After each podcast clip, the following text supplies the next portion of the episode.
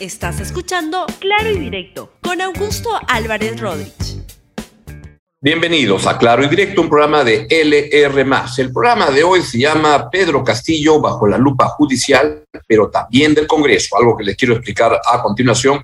Y justamente entremos eh, a dar a conocer el día de ayer se supo la decisión de la uh, fiscal de la Nación la Fiscalía que le abre investigación preliminar al presidente Pedro Castillo, pero en el mismo acto se suspenden la, la, la, investigación hasta que el presidente culmine su mandato presidencial el 26 de julio del año 2026, dentro de cuatro años y unos seis meses y esta investigación se ha abierto por los demás que le voy a contar, pero justamente ocurrió en el momento en que estaba el presidente Castillo en el inicio del año judicial, que es una ceremonia tradicional en el sistema judicial peruano, y ahí lo que fue anunciar este, junto con la presidenta del uh, Poder Judicial, la doctora Barrios, y también estaba la presidenta del Congreso, la señora Mari Carmen Alba. Lo que dijo el presidente Castillo fue que su gobierno, mi gobierno, dijo, respeta la autonomía de los órganos de la Administración de Justicia.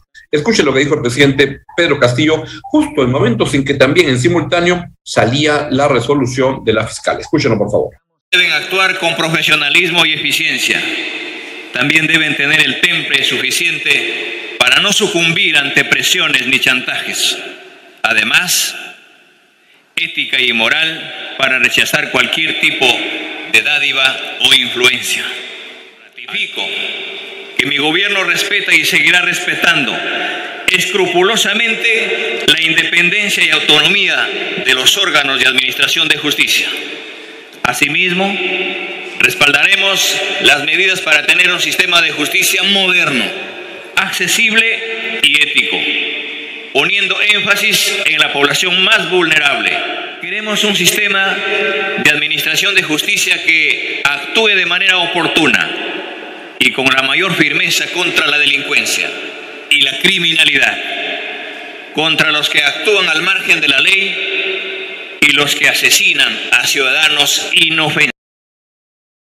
Así es. Y mientras eso ocurría, mientras el presidente estaba um, haciendo ese anuncio, ocurre que se dio la, a conocer la resolución de la fiscal por la cual se le abre investigación preliminar al presidente Pedro Castillo por los casos siguientes las presiones en, indebidas en los ascensos militares, una licitación para adquisición de biodiesel en Petroperú, que fue totalmente este, tan irregular que tuvo que ser detenida este, y anulada, la concesión del puente Tarata 3, esos casos son, este, se, ocurre en los cuales se da a conocer que los proveedores, que en ambos casos, el de la carretera, el de la obra de eh, Tarata 3, el caso del biodiesel en Petroperú, van el proveedor y el contratista y a, reunirse con el presidente Castillo, uno en Palacio de Gobierno, otro en la casa de la calle Zarratea, y luego eso ganan la licitación o ganan el contrato por varios millones de dólares. El caso de, eh, de Tarata 3 por 232.5 millones de soles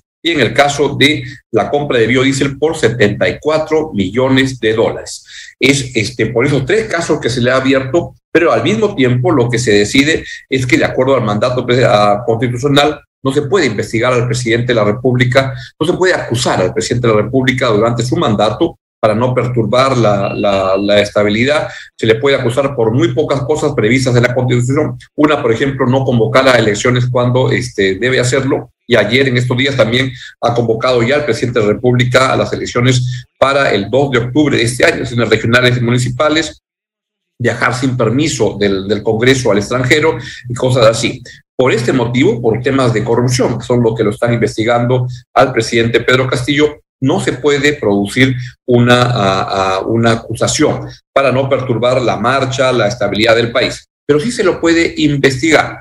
En el acto, la, lo que ha determinado la, fiscal de la Nación es que se suspende la investigación hasta este, entre cuatro años y seis meses. Pero vamos a ver qué es lo que puede ocurrir porque políticamente sí pueden haber implicancias bastante complicadas para el gobierno del presidente Castillo. El abogado del presidente Castillo, el doctor Eduardo Pachas, el abogado este, para defender al, al jefe de Estado en estos procesos, lo que ha dicho es que el proceso queda suspendido hasta el término del mandato presidencial. Y también sostiene que no hay, sobre el caso de la calle Zarratea, no hay una lista de visitantes a la casa de la calle Zarratea, no es función del presidente hacer listas. Ah, caramba, voy a comentar sobre eso luego. Escuchen primero al abogado del presidente de la República en su considerando segundo dice eh, se suspende el inicio de los actos de investigación hasta la culminación del mandato presidencial. Por tanto, lo que se ha mencionado y está de acuerdo a la Constitución política del Estado y al no ser esto el delito de traición a la patria, ni disolver el Congreso, ni impedir este, elecciones municipales, regionales o presidenciales, este proceso ha quedado suspendido hasta la elección eh, que termine el mandato presidencial. No obstante ello, y también hay que dejar en claro que la constitución política crea un blindaje de inmunidad al presidente de la República en atención a que el presidente del Estado tiene eh, un trabajo tan no hay una lista de visitantes bueno él, puede eh, eh, no recordar no comunicar a la fiscalía quiénes son las personas que han visitado la casa de Serratea a eso me refiero. Yo sé que no hay un registro no oficial pero el presidente lo puede dar a conocer. Eso esa información le ha, le ha dado ya porque él dijo que le iba a hacer el, presidente, él no tiene una lista de la Casa de Zarratea, porque en primer lugar, él no hace la lista, ni, ni en Palacio de, de Gobierno, él hace la lista, no, es la Zarratea, el presidente de la República no tiene una lista, sin embargo, las personas que han estado ahí, ya la Fiscalía le ha preguntado eh, por las personas que han ido, por Carolín López, y ya les están dando esa información a la Fiscalía. La verdad es que al presidente Pedro Castillo no lo pueden acusar, pero la verdad, la verdad también es que deja mucho que desear esta manera de ocultar información, porque en estos casos en los cuales está, este, se abrió esta investigación preliminar al presidente Pedro Castillo, hay elementos que son motivo de legítima preocupación y de sospecha de problemas de corrupción en el gobierno, tanto en el caso de los ascensos militares tanto en un caso donde no lo han incluido al presidente, pero es al secretario del presidente que hay que también investigar, que es el de las presiones ante la SUNAT para favorecer, este, darle prebendas, darle favores a empresas amigas o que la estaba recomendando el señor Bruno Pacheco, que era el jefe del despacho del presidente de la República, a quien cuando van a hacer la investigación este, encuentran en Palacio de Gobierno, en el baño, 20 mil dólares en efectivo, cuando se le está este, investigando justamente por haber hecho este mm, tratado de pasar favores absolutamente indebidos en, el, ah, la en la Fuerza Armada.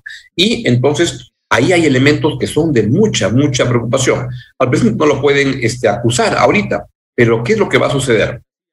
Lo que sucede es que sí están investigando a la señora Karelin López, al señor Bruno Pacheco, y en esos procesos ellos no tienen esta, esta protección que sí tiene el presidente Pedro Castillo. Ellos pueden hablar, y pueden hablar cosas que pueden acabar comprometiendo muchísimo al presidente Pedro Castillo. Puede hablar también el propietario de esta empresa que provee, provea, este, proveía biodiesel a, a, la. Y en ese caso, lo que sucede es que lo que puedan decir tiene mucho, mucho, mucho relevante. Esto puede no afectar a Pedro Castillo en el plano penal, en el plano del proceso penal, pero sí lo puede afectar y mucho en el plano político, porque el Congreso creo que lo que va a tomar es la información que vaya saliendo de estos procesos para poder este, acusar al presidente este Castillo, pero acusarlo en el plano de una posible nuevo, nuevo intento de vacancia presidencial. Y por ahí este, los temas judiciales, penales, esos ahí no, no, no, no tienen mucha, mucho peso. Lo que va a pesar es otra cosa, es la sensación de que el presidente Castillo ha hecho algo malo. En el contexto en el cual varios en el Congreso se lo quieren bajar, vacar, al, lo quieren vacar al presidente Pedro Castillo. Eso es lo que puede ocurrir y esto ocurre en un contexto en el cual estamos ante un gobierno tremendamente inestable o frágil. Y es frágil ¿por qué? porque no cuenta con, no, con un equipo gubernamental que le permita hacer un buen gobierno que es lo que está sucediendo con el presidente Pedro Castillo. Es un presidente que no hace bien las cosas y eso lo debilita mucho. Y esta investigación en el plano penal, insisto, va a postergarse hasta el año 2026. Pero en el plano político lo que va a suceder es que va a ser utilizada y tomando en cuenta además la información que aparezca que es legítima, porque si es materia de este, de, preocupación, todas estas situaciones en las cuales el presidente de la República ha estado metido en cuchipandas y en reuniones absolutamente indebidas. Y que en ese contexto el abogado del presidente Pedro Castillo, el doctor Pacha, diga que pues no hay la lista de la calle Zarratea. y listo, y que el presidente no es responsable de hacer la lista. Un momentito, el presidente sí tiene la responsabilidad de tener ante la opinión pública, ante los ciudadanos, un manejo transparente en el cual explique las cosas que hace. Y no lo está haciendo. Y es justamente ese, esa, esa bendita lista de visitantes a la calle Zapatea lo que ha acabado liquidando la credibilidad de la Premier Mirta Vázquez, quien primero dijo que la lista se iba a, a dar a conocer al toque, sin problemas. No ocurrió, pasaron 10 días, 12 días, 15 días, y ahora ocurrió que la señora Vázquez dijo que es responsabilidad del despacho presidencial. Y luego instó prácticamente en público al presidente Pedro Castillo para decir que lo que debería haber es que el presidente de la República apele a su memoria y se acuerde con quienes se reunió en la casa de la calle Zarratea. Y ahí está el problema. El presidente hasta ahora no da la cara. Y como recordaba el, en el programa de ayer el doctor Azabache, hacía notar que una, una, una, una, una persona puede quedarse callada, pero un presidente de la República no, es un político que tiene la obligación de explicarle al país lo que está ocurriendo. Si él no lo hace, se puede comprometer tremendamente. No en el plano penal, donde las cosas van a ir, este, en su caso, se congelan hasta el año 2026, pero la investigación a las personas que habrían estado supuestamente involucradas en, los, en, las fechorías cometidas, eh, que lo, de lo cual se sospecha que también sería parte del presidente Pedro Castillo, sí van a ser investigadas y ahí va a aparecer información que puede ser tomada políticamente en el Congreso y eso puede acabar llevando a una vacancia del presidente Pedro Castillo. De lo que no me cabe ninguna duda, no sé si eso, eso prospere, pero lo que no, me cabe ninguna duda es que el Congreso va a ir de nuevo y van a haber los votos para un nuevo intento de vacancia. Pero ahí eso se enfrenta contra el deseo de algunos congresistas que lo que no quieren es perder su trabajo, porque lo que sienten es que, con razón, que una caída del presidente de la República, pues podría devenir en que se disuelva todo, se llama elecciones en el Congreso y todo arranque de nuevo. Eso es lo que el Congreso no quiere y creo que eso pasa a ser un factor crucial en la estabilidad del gobierno del señor Pedro Castillo. Así van las cosas. ¿Qué es lo que debería haber? El presidente Pedro Castillo, al margen de que su investigación se congele por cinco años, debe hacer, primero, hacer un buen gobierno, convocar a un buen equipo ministerial que hoy no lo, no lo, no lo tiene, con algunas excepciones a las cuales me quiero referir luego, y formar un buen gobierno que le permita gobernar con efectividad y también con respaldo político en el Congreso, pero como arma una plataforma política que le permita darle sustento a su gobierno. Eso es indispensable que, el presidente eh, Castillo lo, lo, lo realice. Al igual también lo que tiene que hacer el presidente Castillo es actuar con transparencia, informar plenamente de las cosas de que han estado sucediendo, por qué se reunió con este eh, proveedor de, este, de biodiesel en Petro Perú. Y ahí, por ejemplo, se ha dado a conocer esta, esta versión de que el, el expresidente de Petro Perú, Carlos Paredes, se reunió con, esta, con esta, este empresario Abudayer. Pero eso yo entiendo o lo veo como algo normal. En Petro Perú, un presidente, un gerente general, se reúnen con todos los este, stakeholders, con todas las personas que este, este, este, tienen algún tipo de vinculación con la, con la empresa, vinculación comercial. Diferente es cuando esas personas van a Palacio de Gobierno y al toque, a los pocos días, acaban con un tremendo contratazo. Y también que al secretario del despacho presidencial le encuentran unos cash rabiosos que está ahí este, en efectivo, en dólares, este, en el baño de Palacio de Gobierno, y hay que ser bien tonto para, para aceptar como verdadera la explicación que dio el abogado del señor Bruno Pacheco al decir que era producto de una herencia y que llevó la plata al, al baño de Palacio de Gobierno para guardarla bien ahí. ¿Qué cosa es este? Baño, baño banco, ¿qué cosa es eso? Ahí hay un problema. El presidente debe actuar, debe tener un nuevo equipo ministerial y este, si no lo hace, creo que puede terminar muy mal este año. Cuando digo muy mal, es no solo que puede terminar sin el cargo, sino que puede acabar con una acusación que se este, adelantaría en ese caso no hasta el 2026, sino cuando termine su mandato, aunque este sea de una manera abrupta por una vacancia. Ojalá que eso no ocurra, porque el país requiere estabilidad y no requiere seguir en esta jarana de este gobierno que se caen, que el Perú no avanza. Un caso, y paso ahora a lo que está pasando con la pandemia, un caso en el cual este, sí se ve que hay un manejo, creo que interesante, razonable, es en el caso de la pandemia. Y ayer, oficialmente, el ministro de eh, Salud, el doctor Hernando Ceballos, confirmó que oficialmente ya la tercera ola del COVID está en el Perú. Escúchenlo, por favor. COVID-19. Queremos anunciarles esta noche el reporte, el diagnóstico situacional que amerita el inicio de la tercera ola en nuestro país, que veníamos señalando ya desde hace un, un buen tiempo por el incremento de casos y porque este, eh, esta presencia de la tercera ola es parte de un fenómeno internacional, ya hemos visto distintos países en el mundo que tienen sustanciales incrementos de casos COVID, más aún ahora con la presencia de la variante Omicron, que tiene una capacidad de reproducción y contagio muchísimo mayor. Bien, estamos en la tercera ola, cada vez se siente todo, deben tener gente que se está contagiando, que tiene conocidos, familiares que se están contagiando y eso está obligando a un retroceso en lo que había significado los avances que se habían dado. No estamos como el año pasado, en parte porque estamos con una, una, de, un porcentaje de, vacunación bastante interesante, que llega al 80% de la población en edad de vacunarse que equivale, si uno saca a los niños, a un 65%, dos, dos tercios de la población están vacunados, los niños todavía no, y ojalá que esto ya ocurra pronto para poder salir adelante. Pero eso va a tener un impacto este, que, va a ir generando, que se va a ir retrotrayendo un poco la actividad económica ya hemos sufrido lo que pasó en el año 2020 con eso.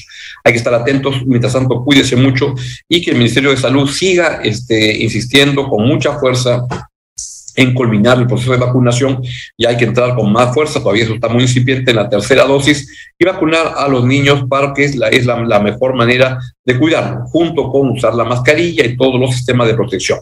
Pero y en ese contexto también la gran pregunta es si se producirá el retorno a clases y aquí es lo que ha dicho esto el, el ministro de Salud, el doctor Dan Ceballos, que dice, nosotros apostamos por el retorno a clases, tenemos condiciones para eso. Escuchen, ojalá sea así. El mensaje a los padres de familia es que primero está la salud de los niños.